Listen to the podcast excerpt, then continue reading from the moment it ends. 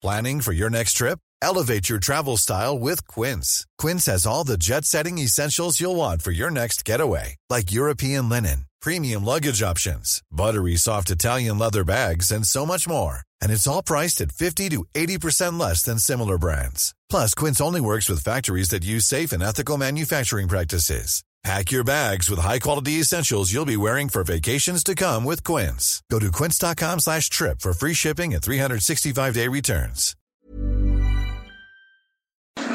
En lugar de estar persiguiendo gente, debió haber puesto orden aquí en la casa y estoy segura que más adelante van a pedir más voces hablar de las injusticias, de la tortura, de la falsedad de procedimientos por parte de, pues, del Poder Judicial y que, y que se hicieron también y del Poder Ejecutivo, de ambos poderes, y que se hicieron a la postre de un gobernador que lo único que quería era ver sangre, con justicia o sin justicia, pero lo único que quería era ver sangre. Lo único que quería ver, Corral, es sangre, dice Maru Campos, la gobernadora de Chihuahua. Bienvenidos a República H. Hoy es lunes 28 de marzo. Comenzamos.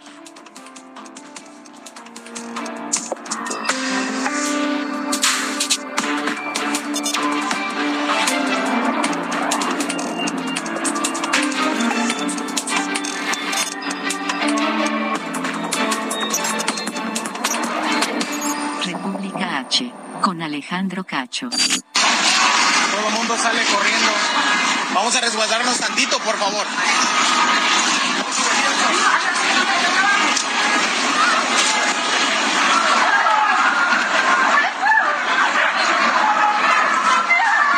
Se vivieron momentos de pánico al interior del Aeropuerto Internacional de Cancún. El ruido provocado por la caída de unos anuncios confundieron a los usuarios, quienes imaginaron que eran detonaciones de armas de fuego, lo que provocó que decenas de ellos corrieran hacia el estacionamiento de ese aeropuerto. Pero para conocer a detalle qué es lo que pasó exactamente, Alejandro Castro, nos enlazamos contigo. Tú tienes toda la información. ¿Cómo estás? Muy buenas noches. ¿Qué tal? Muy buenas noches. Les saludo con gusto. Efectivamente, turistas nacionales y extranjeros vivieron momentos de pánico, de miedo en las inmediaciones del Aeropuerto Internacional de Cancún, en la Terminal 3, por supuestas detonaciones de arma de fuego, que finalmente fueron desmentidas y, como bien mencionaba, se trató de la caída de algunos anuncios. El Grupo Aeroportuario del Sureste y la Guardia Nacional, en un comunicado conjunto, descartaron que hayan ocurrido detonaciones en el aeropuerto. Luego de concluir las investigaciones sobre los eventos reportados, se tuvo como resultado que fue una falsa alarma producida por la mala interpretación de algunos usuarios al escuchar un ruido estridente producido por la caída de tres letreros tipo totem de aproximadamente 50 kilos cada uno, al ser empujados inadvertidamente por otro usuario que se apresuraba a salir de la puerta de embarque. Esto se indica en el comunicado difundido. La caída de estos letreros, según la versión de las autoridades, provocó la difusión de boca a boca de diversas versiones, dijeron todas infundadas. No obstante, esto ocasionó la activación de los protocolos de emergencia y la evacuación de la Terminal 3. Las operaciones fueron suspendidas por aproximadamente 15 minutos. Lucio Hernández, titular de la Secretaría de Seguridad Pública de Quintana Roo, refirió también que no se encontraron cartuchos percutidos ni tampoco personas lesionadas. Como observamos en los videos difundidos a través de redes sociales, había personas que corrían desesperadamente, esto para evitar los presuntos impactos de bala que finalmente, como mencionaba, fueron desmentidos. Es la información que tenemos desde Quintana Roo para el Heraldo.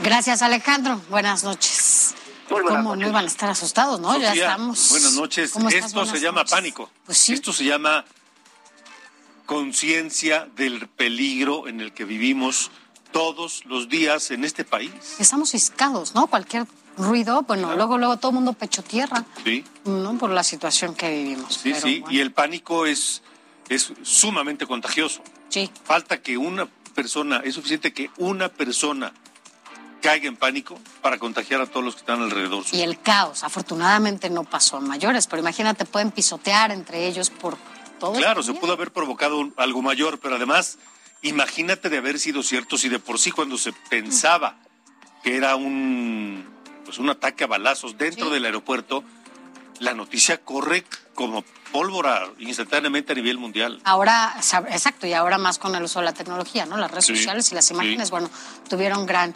Incluso la Embajada de Estados Unidos en México empezó a decir que, bueno, pues tuvieran cuidado, sobre todo si iban a viajar a Estados Unidos, digo, a México y a ese aeropuerto, vaya, por supuesto que tuvieron impacto en otro. Eso no habla de otra cosa más que del, del ánimo de los nervios alterados con los que vivimos muchos mexicanos. Así es. Hoy día en el país. El fiscal de Quintana Roo, Oscar Montes de Oca, está eh, pues eh, ya con nosotros esta noche para hablar de, de, este incidente que por fortuna fue solamente una falsa alarma. Fue un momento de pánico provocado de manera pues injustificada por unos estallidos, unos estruendos, más que estallidos, unos estruendos en el, en el aeropuerto. Fiscal, gracias por estar con nosotros. Buenas noches. ¿Qué tal? Buenas noches a ti y a tu audiencia. Confirmado entonces fue solamente pues eh, unos estruendos que provocaron la, el pánico de, de algunos que estaban ahí cerca. Sí, hemos estado en contacto con las autoridades federales encargadas de la vigilancia y de la administración del aeropuerto y eso es lo que nos han comentado de que ya se hicieron las revisiones de de, del lugar, así como de los videos, y no se ha detectado alguna situación irregular. Tomado a eso, pues no se reportó ningún lesionado, ni mucho menos el hallazgo de un elemento balístico, algún cartucho, no lo existen. Entonces es la probabilidad de que eso haya sucedido, así como lo mencionan las autoridades. ¿En dónde se supone que ocurrió esta caída de los anuncios que provocaron estos estruendos que fueron confundidos con detonaciones? Bueno, al interior del aeropuerto, no tengo con detalle en parte del aeropuerto, pero sí, este, eh, sí generó algo de crisis ahí en los pasajeros, mm. pero afortunadamente no pasó de ahí.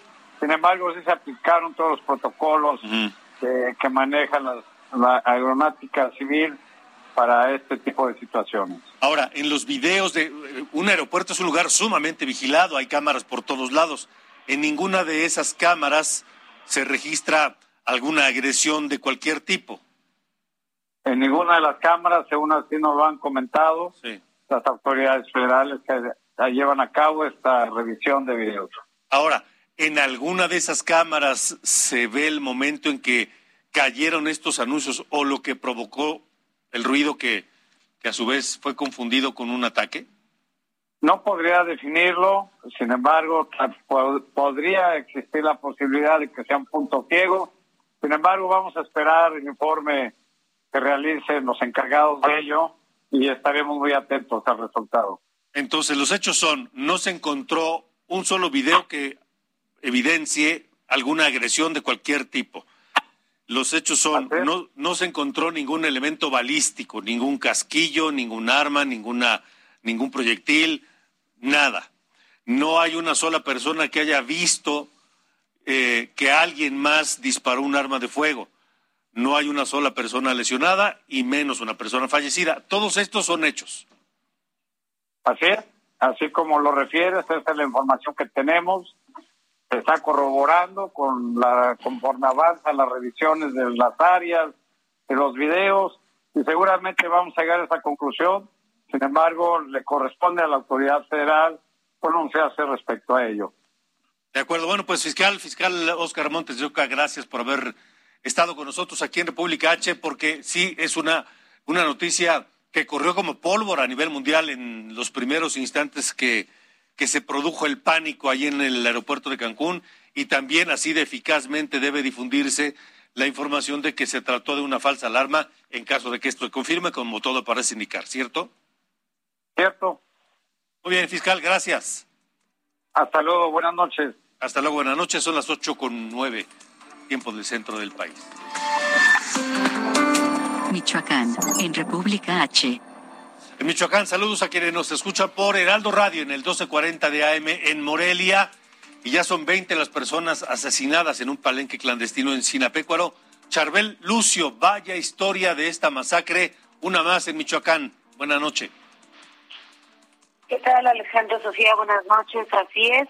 el día de ayer, aproximadamente entre las nueve y nueve y media de la noche, un grupo armado con vestimenta de camuflaje irrumpió en la localidad de Las Tinajas a bordo de un camión de una empresa de frituras y bueno, ahí se apoderó de un autobús y otros vehículos que utilizó para bloquear la carretera Sinapeco a Cámbaro y después de ingresar al rancho El Paraíso, eh, donde se llevaba a cabo una pelea de gallos, eh, pues cometió este ataque contra los asistentes. Eh, de acuerdo a lo que nos compartieron algunos testigos, la balacera se prolongó hasta por 20 minutos, tiempo en el que eh, pues la población tuvo que resguardarse en sus viviendas y resultado de esta gestión hay 20 personas muertas, 17 hombres eh, y tres mujeres, además de cuatro personas lesionadas que se encuentran hospitalizadas. Y bueno, sobre este crimen, el gobernador Alfredo Ramírez Bedoya aseguró que pues estos últimos hechos violentos que se han registrado en Michoacán se deben a que su gobierno pues no ha pactado con ningún grupo delincuencial y aseguró que eh, al día de hoy el Estado no se encuentra sometido por ningún cártel o asociación criminal. Esa es la información desde Michoacán. Vaya, vaya situación que atraviesa Michoacán en estos momentos. Charbel, supongo que pues por todos lados, en, eh, en, Tierra Caliente, en Uruapan, eh, en Sinapeco, en, en, fin, en Zamora, en muchos lugares, pues se vive con miedo, Charbel. Así es, la población vive con miedo en medio de una, pues, una guerra, uno, una confrontación entre eh, diversos grupos que operan en, las distintas regiones de Michoacán y pues otros eh, cárteles provenientes de otro estado como es Jalisco, un estado vecino con Michoacán. En este caso, eh, Sinapecuaro pues eh, también es colindante eh, con el Estado de México, esta zona por ahí entonces hay eh, paso de grupos criminales y pues también eh, hay una lucha en esta zona eh, entre un grupo de ahí, de esa zona de, del Oriente Michoacán y el cártel Jalisco. Charbel Lucio, gracias. Seguimos pendientes. Buenas noches, pero hay más de Michoacán, Sofía. Así es, mira, por si esto no fuera poco, todavía en Zamora, también allá en Michoacán, el fin de semana pues delincuentes abandonaron una cabeza humana y un mensaje escrito en una cartulina a las afueras de la base, esto afuera de la base de la Guardia Nacional del fraccionamiento Altamira. Esto se informó que fue el sábado a las nueve de la noche y vecinos de la zona acudieron con las fuerzas federales y les informaron pues que sobre la calle Olimpo, justo a las afueras de estas instalaciones que te decía, se encontraban tirados restos de una persona. Parece esto una es una película de terror. Y mira, todavía más, la violencia allá en Michoacán parece imparable porque desde que inició este año, pues los asesinatos se han convertido en una constante. Escuchemos. Con casi 480 asesinatos dolosos en lo que va del 2022, el estado de Michoacán que gobierna el morenista Alfredo Ramírez Bedoya es la entidad que ocupa el primer lugar en este apartado, superando a Guanajuato y a Guerrero, de acuerdo a cifras del Secretariado Ejecutivo del Sistema Nacional de Seguridad Pública. Este año arrancó con 50 muertes en diversos asesinatos dolosos. El 27 de enero, en la colonia del Porvenir de Zamora, Michoacán, siete personas, en su mayoría mujeres, fueron ejecutadas por un grupo armado al interior de una vivienda. El 31 de enero, el periodista Roberto Toledo fue asesinado al interior de su domicilio por hombres armados. El 27 de febrero, en San José Gracia, en el municipio de Marcos Castellanos, también en Michoacán, 17 hombres fueron asesinados en un aparente fusilamiento. Sus cuerpos fueron levantados del lugar de la ejecución y la autoridad se aferró al hecho de que no había cuerpos reportados. Días después, la Fiscalía de Michoacán confirmó la presencia de al menos 11 restos de masa encefálica en el lugar. El 15 de marzo, el también periodista Armando Linares fue asesinado en la entrada de las oficinas de Monitor Michoacán, a pesar de que denunció que le habían amenazado. Ayer, un grupo armado masacró a 20 personas, 17 hombres y a 3 mujeres, en un palenque clandestino en Las Tinajas, municipio de Sinapecuaro, Michoacán. Y por desgracia no hay nada que indique que esto va a parar que las muertes y las masacres van a detenerse, porque la política de abrazos y no balazos continúa. Y no es que la guerra sea lo más adecuado o que queramos todos un baño de sangre, no. Pero ya vimos que tampoco los abrazos funcionan. Como no funciona el hecho de negar la realidad. El 18 de septiembre de 2020, el presidente López Obrador negó que en México continúen las masacres, así lo dijo. A ver, ¿no, no estará en reforma? No, pero el desplegado. A ver, pon la primera del reforma, ninguna de esas lo encontramos. Ahí están, Ahí están las masacres. Este. Son predecibles, muy obvios. Y entonces el presidente negó que en México hubiera masacres. Por eso llama la atención que esta mañana en su conferencia de prensa en Palacio Nacional reconociera que lo ocurrido en el palenque de Sinapecuaro fue una masacre. Así lo dijo.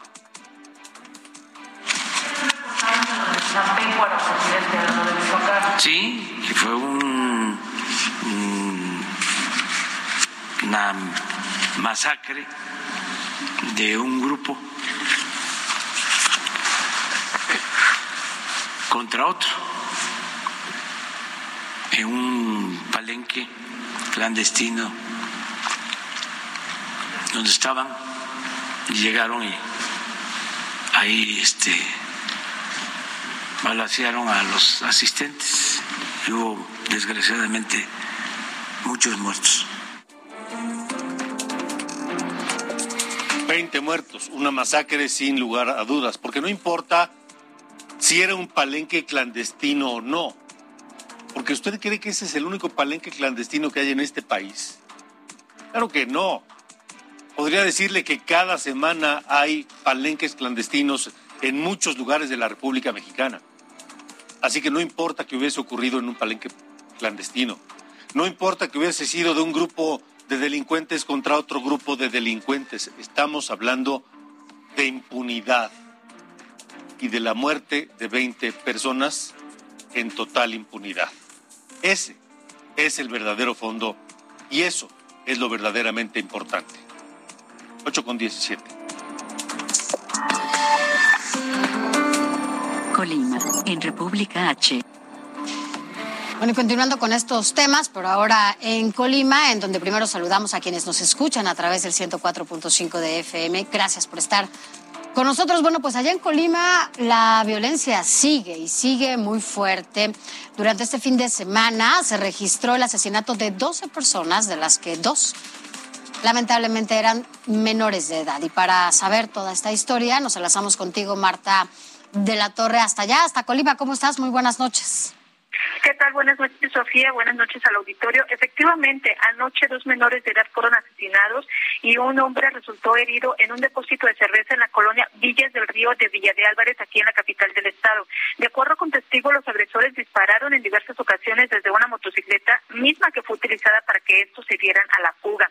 Al momento quedaron sin vida los menores afuera del establecimiento, mientras que otro hombre que los acompañaba alcanzó a huir del lugar, pero fue alcanzado por los agresores, por lo que fue herido de bala en una gasolinera, a donde acudieron precisamente pues, los elementos de seguridad y paramédicos para atenderlo y llevarlo a un osocomio, mientras que el CEMEFO se hizo cargo de los cuerpos. Estos dos eh, homicidios pues eh, fueron parte de los 12 que se registraron este fin de semana, ocho de ellos el sábado pasado, en donde, bueno, pues también el sábado destaca la localización de tres cuerpos sin vida quienes estaban amordazados y fueron localizados en una vivienda en la colonia Bosques del Sur de Colima. Con todos estos violentos, Colima ya suman 208, 208 homicidios en 51 días de violencia desde que, bueno, pues esta incrementó desde el pasado 7 de febrero debido a la pugna entre dos grupos de crimen organizado. Y bueno, pues esto de acuerdo con las cifras que el mismo viernes otorgó el vocero de la Mesa de Coordinación Estatal para la Construcción de la Paz y Seguridad, Gustavo Adrián Joya Cervecera. Es la información, Sofía.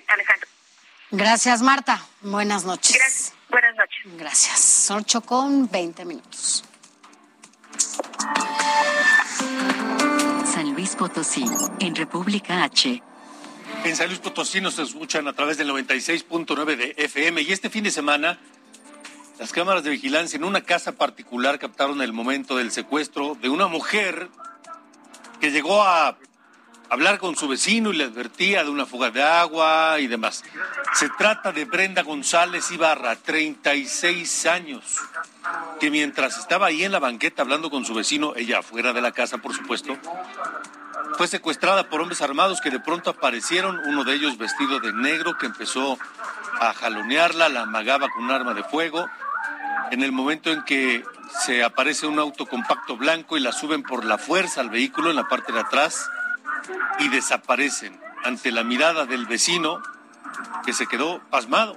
Sí, no hizo nada, se quedó. Se quedó pasmado, pero las cámaras de seguridad de su casa grabaron el secuestro. Sobre esto, el fiscal José Luis Ruiz informó que la principal línea de investigación apunta a la delincuencia organizada. Bueno, y en más información, con un minuto de silencio en memoria de las víctimas de desaparición y posteriormente la presentación de un video de cinco minutos con escenas de su visita a México, el Comité de Desaparición Forzada de la ONU inició en Ginebra su periodo de sesiones que concluirá el próximo 8 de abril. El comité da cuenta de 33 reuniones sostenidas con diversos colectivos de familiares de víctimas de desaparecidos en México. Zona de incendios en República H. Vamos a Tamaulipas, donde por desgracia sigue ardiendo la reserva de la biosfera de El Cielo. Carlos Juárez, ¿cómo van los trabajos para contener las llamas? Buenas noches.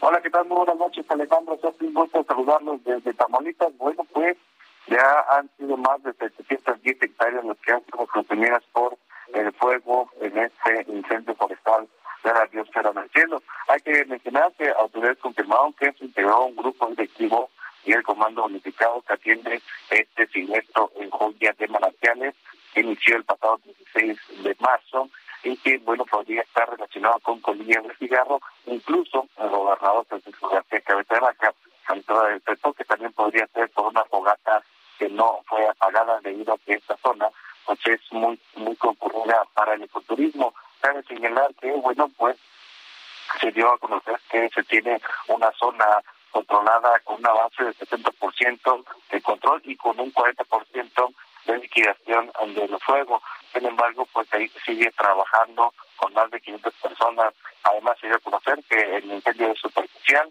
el cual consume principalmente hojarasca y arbusto, sin afectar gravemente a los árboles. Sin embargo, siguen trabajando dos helicópteros, uno de la Fuerza Aérea Mexicana y uno de la Guardia Nacional, que le están arrojando agua del cielo para justamente tratar de sofocar al 100% el incendio. Es la información, Alejandro Sofía. Buenas noches. Muy bien, Gracias, Sofía.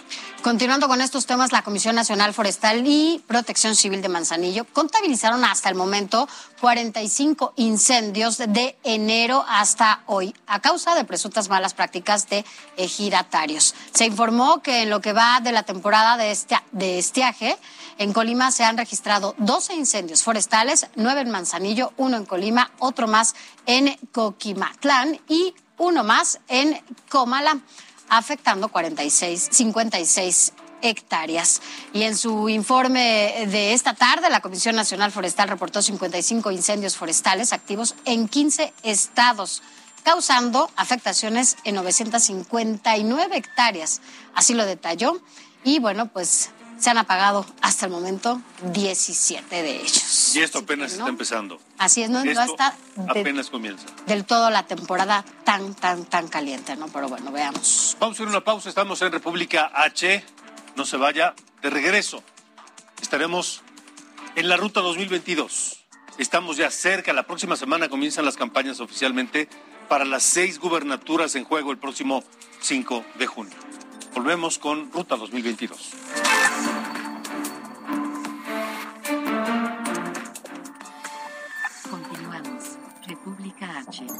Alejandro Cacho.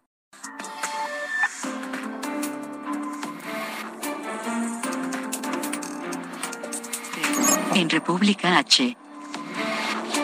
Vaya, continuamos, continuamos en Ruta 2022 ahora porque, mire, la Suprema Corte de Justicia de la Nación aún no se pronuncia sobre esta modificación a la ley que hizo la Cámara de Diputados para permitir que los funcionarios públicos pudieran hacer propaganda y promover la revocación de mandato. Porque un principio legal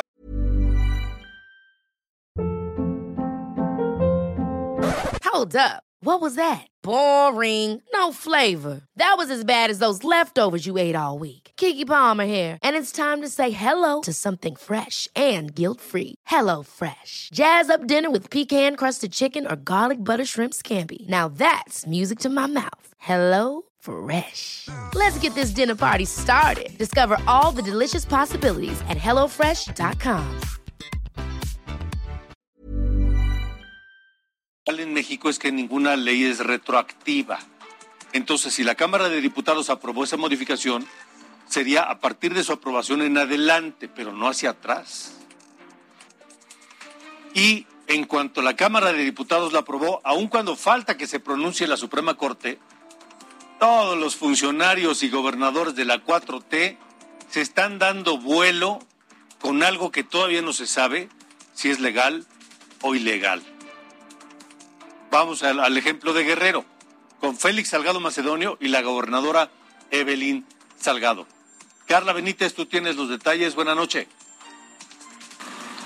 ¿Qué tal Alejandro y Sofía? Un saludo a su auditorio. Como lo comentas, con una mega marcha, funcionarios estatales de Guerrero encabezados por la gobernadora Evelyn Salgado Pineda y su padre, el senador con licencia Félix Salgado Macedonio, respaldaron la revocación de mandato de Andrés Manuel López Obrador. A pesar de la vida electoral y a 12 días de que se realice la consulta nacional, en el estado se desarrollaron dos movilizaciones, la primera en Chilpancingo y la segunda en Acapulco. En ambos municipios se cerró la circulación en el primer cuadro de la ciudad. En Acapulco la acción molestó a turistas y es que para el mitin que se llevó a cabo en el Zócalo del puerto. Se cerró un carril, lo que provocó tráfico intenso en la zona tradicional del municipio. De acuerdo con la gobernadora, funcionarios de diversas áreas de su gobierno, así como municipales y diputados locales, acudieron a la marcha en calidad de ciudadanos. En esta pidieron votar a favor de la revocación del presidente de la República. En ambas actividades estuvo presente la presidenta de la asociación que sigue la democracia, Gabriela Jiménez Godoy, quien en el caso de la alcaldesa Belina López aseguró que no teme las represalias del INE. Y es que la marcha en apoyo a la consulta se desarrolló aun cuando el Tribunal Electoral del Poder Judicial de la Federación dio a conocer un proyecto de resolución que confirma que no está permitida la propaganda gubernamental por parte de servidores públicos. Mi reporte desde Guerrero, Alejandra y Sofía. Buenas noches. Muy bien, gracias Carla Benítez. 8 con 32.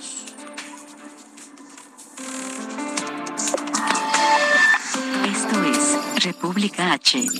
Bueno, y en más información, la Junta Distrital Ejecutiva del Instituto Nacional Electoral en Chihuahua inició ya un procedimiento para sancionar al presidente municipal morenista de Juárez, Cruz Pérez Cuellar, y contra el director de comunicación social municipal, Carlos Nájera. Esto, por supuesto, agravio a la revocación de mandato. Ambos funcionarios serán investigados debido a la difusión de un programa de becas y la entrega de útiles escolares en plena veda electoral.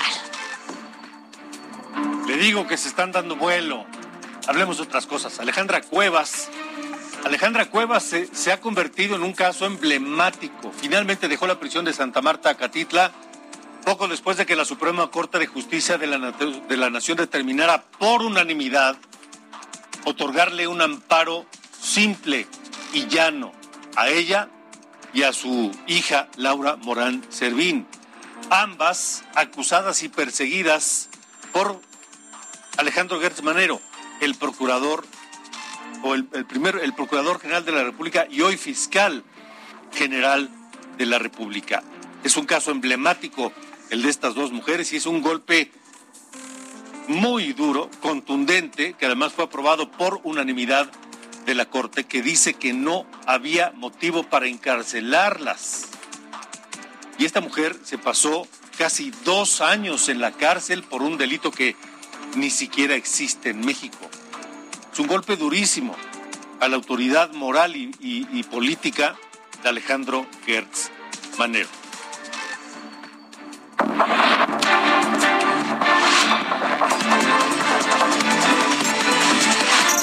Entre Curules, con Sofía García. Bueno, Alejandro, te cuento que ya empezó, ya lo habíamos anunciado, ya empezó ahora sí esta primera batalla en la Cámara de Diputados. Hoy se instalaron ya las Comisiones Unidas de Puntos Constitucionales y de Energía, que serán las responsables de discutir y dictaminar la reforma eléctrica. ¿Qué se pretende? Bueno, pues que Morena y sus aliados, que son el PT y el Verde, pues aprovechando su mayoría en estas comisiones, en ambas, pues aprueben esta reforma eléctrica para que la lleven al Pleno de la Cámara de Diputados. Esta iniciativa para que quede casi igual o muy parecida, que le cambien algunas comas o algunos puntos o le cambien ahí algo para que quede casi parecida o igual a la que envió el presidente Andrés Manuel López Obrador. Así que bueno, pues si llegan a hacer cambios, como te decía, serán mínimos. Algunos dicen que solo serán algunas comas o cosas como muy insignificantes las que tengan. De mayúsculas a minúsculas. Ándale, algo así, ¿no? En donde, ah, se equivocaron en este punto, no va aquí, hay que hacer. Algo así es lo que se espera lamentablemente y bueno, pues es que es claro que los foros estos de, de mm, Parlamento abierto, la verdad es que no sirvieron de mucho y fueron una tomada de pelo, por lo menos hasta ahorita. Eso es lo que se ve. Así que, bueno, por lo pronto, bueno, pues la oposición ya se prepara con todos sus argumentos, con todo lo que tienen que hacer en estas dos comisiones. Eh, hablamos con el, con el diputado Humberto Aguilar, el hispanista y también es integrante de esta comisión eh, de puntos constitucionales y dice que, bueno, pues al parecer no habrá cambios, pero que ahí estarán y eh, sobre todo, pues van a robustecer o van a hacer todo lo que tengan que hacer para evitar que pase como le envió el Ejecutivo a la Cámara. Vamos a escuchar lo que dijo Humberto Aguilar. Tienen una prisa enorme por sacar adelante este tema el día de hoy tuvimos comisiones unidas de puntos constitucionales y energía y pues se convocó a, ya instalada la comisión, las comisiones unidas en sesión permanente, se convocó a la siguiente reunión para el lunes 11 de abril, con la intención de obedecer lo que dijo el presidente, que esto estuviera votado antes del 15 de abril.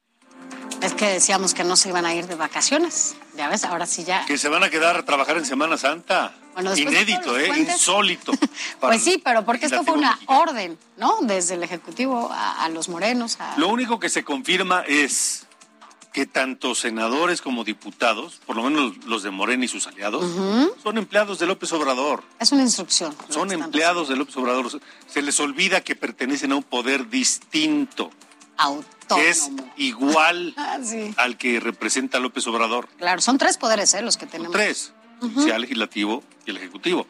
Pero a estos sujetos se les olvida. Así es, y es por eso que, bueno, pues ya dijeron que será el 4 de abril, o sea, ya el último día que tienen para que a más tardar ese día reciban todos los integrantes de estas comisiones la propuesta de iniciativa con, bueno, pues supuestas modificaciones para que cada uno de los integrantes pueda revisarla. Pero insistir en que, bueno, pues todo todo apunta a que va a quedar igual que como estaba al inicio. Y bueno, pues hablamos también con el diputado perredista Jesús Alberto Velázquez, quien es secretario de la Comisión de Puntos Constitucionales, y dice lo mismo, dice que bueno, pues van a tratar de evitar que esta iniciativa pase tal cual la tienen hasta el momento, sin modificación. Vamos a escucharlo. Ellos están planteando tal vez dos, a lo mucho tres días, porque su idea es que pase al Pleno en el día 14 de abril. Esa es la idea. ¿Cuál es la postura que hasta este momento siguen manteniendo? Pues la misma que ya sabemos, una idea de que se apruebe la reforma tal cual la mandó el presidente, que no se le haga ninguna alteración, que sea votada de manera express, es decir, nos darán dos días o tres a lo mucho para discutir en comisión y de ahí se estará llevando al Pleno para que se intente que la votación les alcance, ¿no? Bueno, y finalmente Movimiento Ciudadano pidió a la Junta de Coordinación, envió un documento a la Junta de Coordinación Política en donde le exhorta que las Comisiones Unidas y de, de Puntos Constitucionales y de Energía convoquen para que de manera presencial se lleve a cabo el análisis y la discusión de esta reforma eléctrica. Y mientras se da esta discusión, el Partido Naranja también hará a su vez de manera paralela una campaña de información para que la gente se entere de lo que realmente está proponiendo el presidente. Vamos a escuchar al diputado Salvador Caro, quien es integrante de la Comisión de Puntos Constitucionales.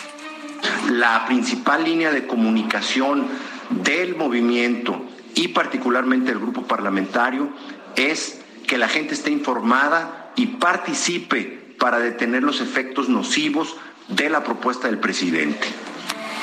Finalmente decirte que el PRI sigue en el mismo discurso, ¿no? Que votará en contra de esta reforma si llega tal cual, aunque hay voces al interior de esta fracción parlamentaria que dice que bueno, todavía están pues platicando de qué puede pasar y que incluso se habla de la posibilidad de que el coordinador parlamentario Rubén Moreira les diga que lo hagan de manera libre. Entonces, bueno, todavía están. Yo creo que él sabe que, bueno, el PRI sabe que tiene de dos sopas, ¿no? O sea, con miras al 6 al 5 de junio. O se pone difícil vendiendo algunas cosas, o bueno, pues habrá que, que ver qué es lo que deciden en el PRI. No sabemos qué va a pasar todavía. Es un misterio, pero bueno, Vamos a cambiar de tema. 33 días de la invasión rusa a Ucrania y este es el parte de guerra de hoy.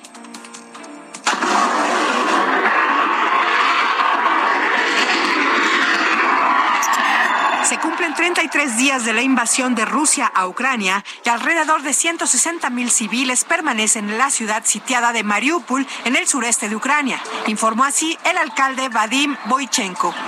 La gente se está quedando en una ciudad en la que hoy es imposible vivir sin agua, sin luz, sin calefacción y sin comunicación como consecuencia del asedio de tropas rusas.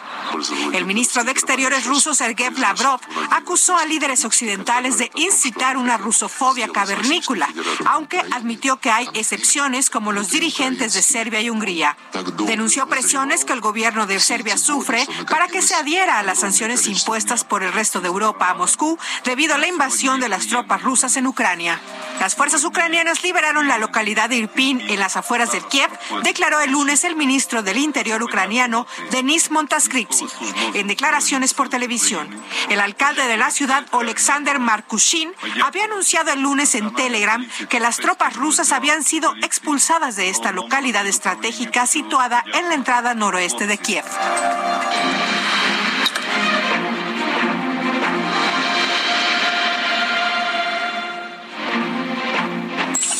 Faltan 69 días para las elecciones del 2022. 69 días ya y Américo Villarreal, el candidato de la Alianza Juntos Hacemos Historia por los partidos Morena, PT y Verde, se registró como aspirante a gobernador de Tamaulipas. Américo Villarreal estuvo acompañado por Mario Delgado, el eh, presidente de Morena, y por Karen Castrejón, la lideresa del Partido Verde.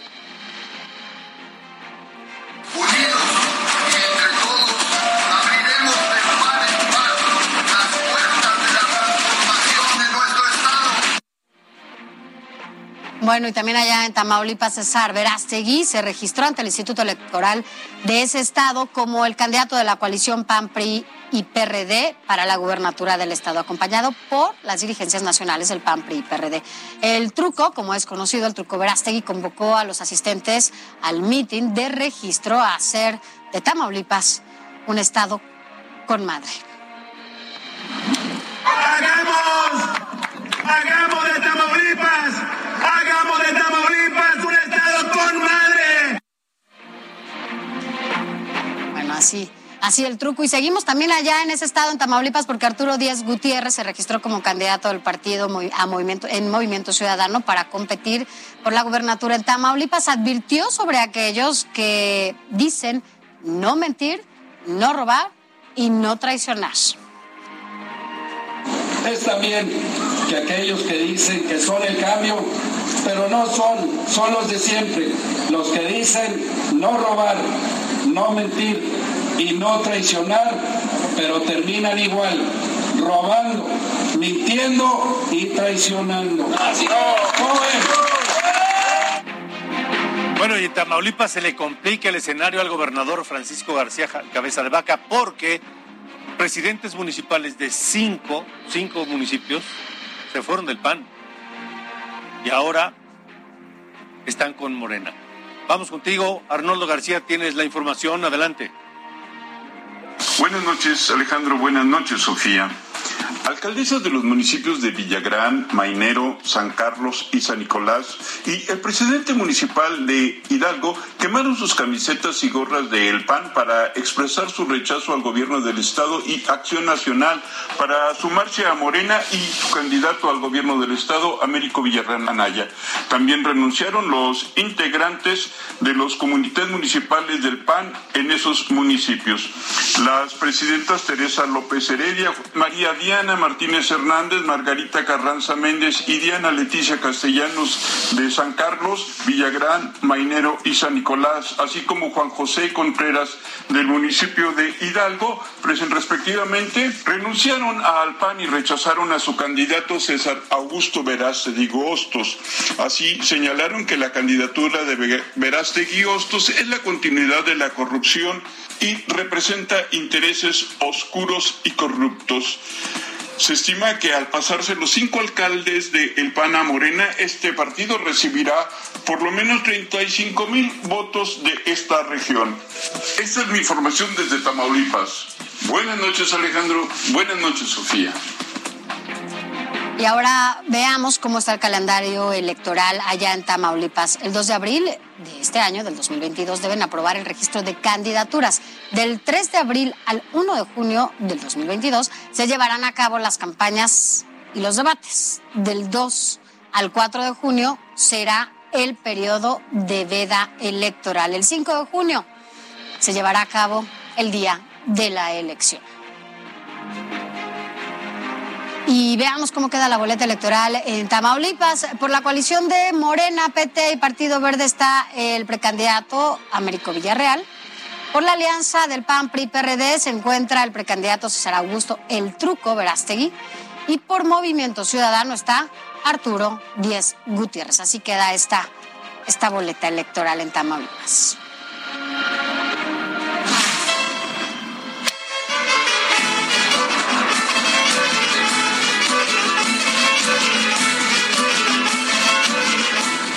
Ruta 2022, Oaxaca.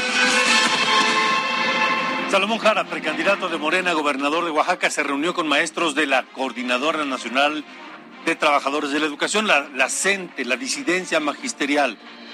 Dijo que el nivel de educación que se imparte a los estudiantes es muy bajo y que estamos reprobados. Autocríticamente reconocen que estamos en el 4. Estamos reprobados y ojalá, claro que les asiste el derecho a la libertad sindical, a mejoras condiciones, a demandas sociales sindicales, pero también la responsabilidad de darle educación de buena calidad a nuestros jóvenes, a nuestros niños. Y bueno, vamos a recordar cómo queda el calendario electoral. El próximo 2 de abril es la fecha límite para que se apruebe el registro de candidaturas. Del 3 de abril al 1 de junio se realizarán las campañas y también todos los debates. Del 2 al 4 de junio ya están en completa veda electoral. Y el 5 de junio, también allá en Oaxaca, será el día de la elección. Son las 8 con 48 minutos.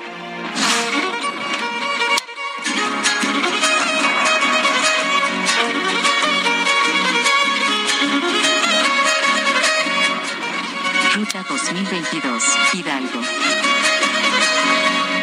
En Hidalgo, la precandidata de la coalición PRI-PAN-PRD a gobernadora, Carolina Villano, se reunió con exgobernadores priistas de Hidalgo. Hay que recordar que Hidalgo ha sido gobernado por el PRI hasta el día de hoy. No ha habido alternancia. Estuvieron en esa reunión Manuel Ángel Núñez Soto, Miguel Ángel Osorio Chong, Francisco Olvera y el actual gobernador Omar Fayad. Se dijo que el encuentro tuvo como objetivo fortalecer las estructuras del PRI durante el próximo proceso electoral. El Partido Verde Ecologista irá solo en estas elecciones para gobernador en Hidalgo. Anunció que será José Luis Lima Morales, su precandidato a la gobernatura. Y también hay que decir que esta información la dio a conocer horas después de su salida de la coalición conformada por Morena, Nueva Alianza y Partido del Trabajo. Ahora también el Instituto Estatal Electoral de Hidalgo confirmó que será el próximo 12 de abril cuando el Consejo General sesione para resolver los cinco registros de candidaturas para contender por la gobernatura, esto tras el periodo de solicitud de registro. En tanto, el órgano electoral se encuentra en fase de revisión de la documentación entregada por los precandidatos. Y bueno, ¿cómo es el calendario electoral en Hidalgo? 2 de abril, aprobación de registro de candidaturas. Del 3 de abril y hasta el 1 de junio, campañas y debates. A partir del 2 de junio y hasta el 4, veda electoral. Periodo de reflexión, el voto. Y el 5, la jornada electoral. De esta forma, y una vez que se aprueben las candidaturas y empiecen las campañas el 3 de abril, finalizarán el 1 de junio. Y las precampañas y debates tendrán lugar del 3 de abril al 1 de junio. Luego la veda y luego la elección. La boleta queda como, como ya le hemos platicado. Julio Menchaca por el PT, Morena y Partido Verde y Nueva Alianza. Carolina Villano por PRI PAN PRD, Francisco Javier Berganza por Movimiento Ciudadano, José Luis Lima Morales por el Verde y hay un independiente, Rafael Sánchez Granados, todo en Hidalgo.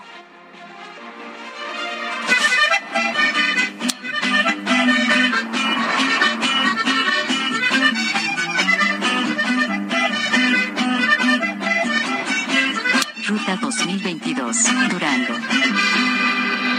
Vamos a Durango. Esteban Villegas, el precandidato de la Alianza Va por Durango, PRIPA PRD, designó a los coordinadores de campaña en 27 municipios. Afirmó que con ellos se fortalecerá la unidad y la alianza donde todos caben y nadie sobra. Exhortó a todos a mantener cohesión entre la militancia. También allá en Durango, el senador Gonzalo Yáñez se registró como candidato a la presidencia municipal de Durango, capital. Esto por la coalición Juntos Hacemos Historia, acompañado de Marina Vitela, precandidata a la gubernatura por la misma alianza, y aseguró pues que de la mano de ella trabajarán para Durango con un gobierno a puertas abiertas y feminista. El calendario electoral en Durango, del 30 de marzo al 4 de abril, se aprobarán los registros de candidaturas para ayuntamientos. Del 3 de abril al 1 de junio, campañas para gobernador. Del 13 de abril al 1 de junio, campañas para presidencias municipales en Durango. Mientras que del 2 al 4 de junio, veda electoral, periodo de reflexión para que el 5 de junio los duranguenses salgan a votar. Las 8.52.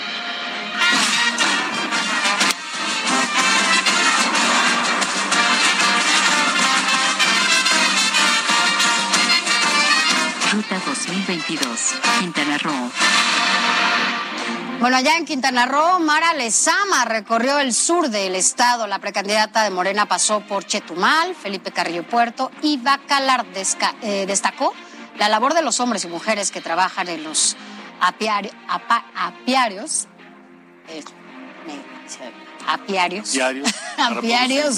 Así es, y bueno, pues que activa la economía de la región. También visitó a los productores de pitaya y piña. Y continuando allá en Quintana Roo, Laura Fernández lanzó un reto en redes sociales. La precandidata de la coalición Vamos por Quintana Roo desafió a sus seguidores a morder, a morder un chile habanero y ver cuánto tiempo aguantan sin tomar agua. La- Laura Fernández hizo lo propio, hizo también el mismo reto, pues sin hacer gestos y aclaró que ella pues puede comer sin picante, no puede comer sin picante. ¿Tú aguantarías? Una- Sí, ya somos dos, yo tampoco. ¿Sí? Sí, sí. Voy a traerlo. Sí, yo tampoco sin picante no puedo. Pero muerdes un chile así Sí. habanero y no nada, Sí, ya lo he hecho, lo voy a traer. A ver si... ya lo he hecho, ya lo he hecho. Bueno, en el caso de Quintana Roo, el Instituto Estatal Electoral entregó las constancias de candidatura a los cinco aspirantes para gobernador.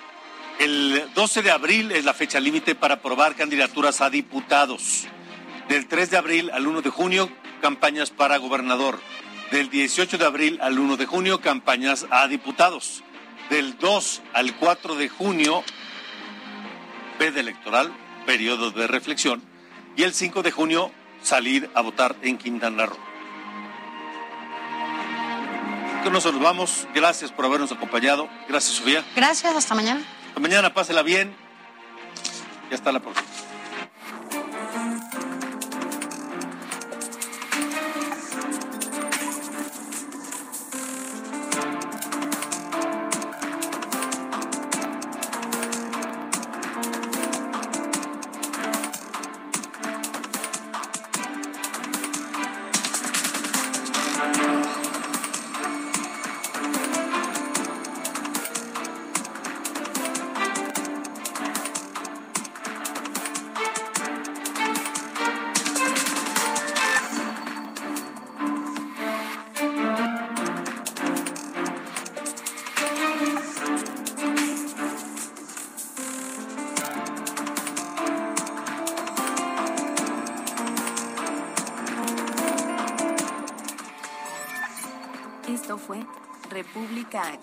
Alejandro Cacho.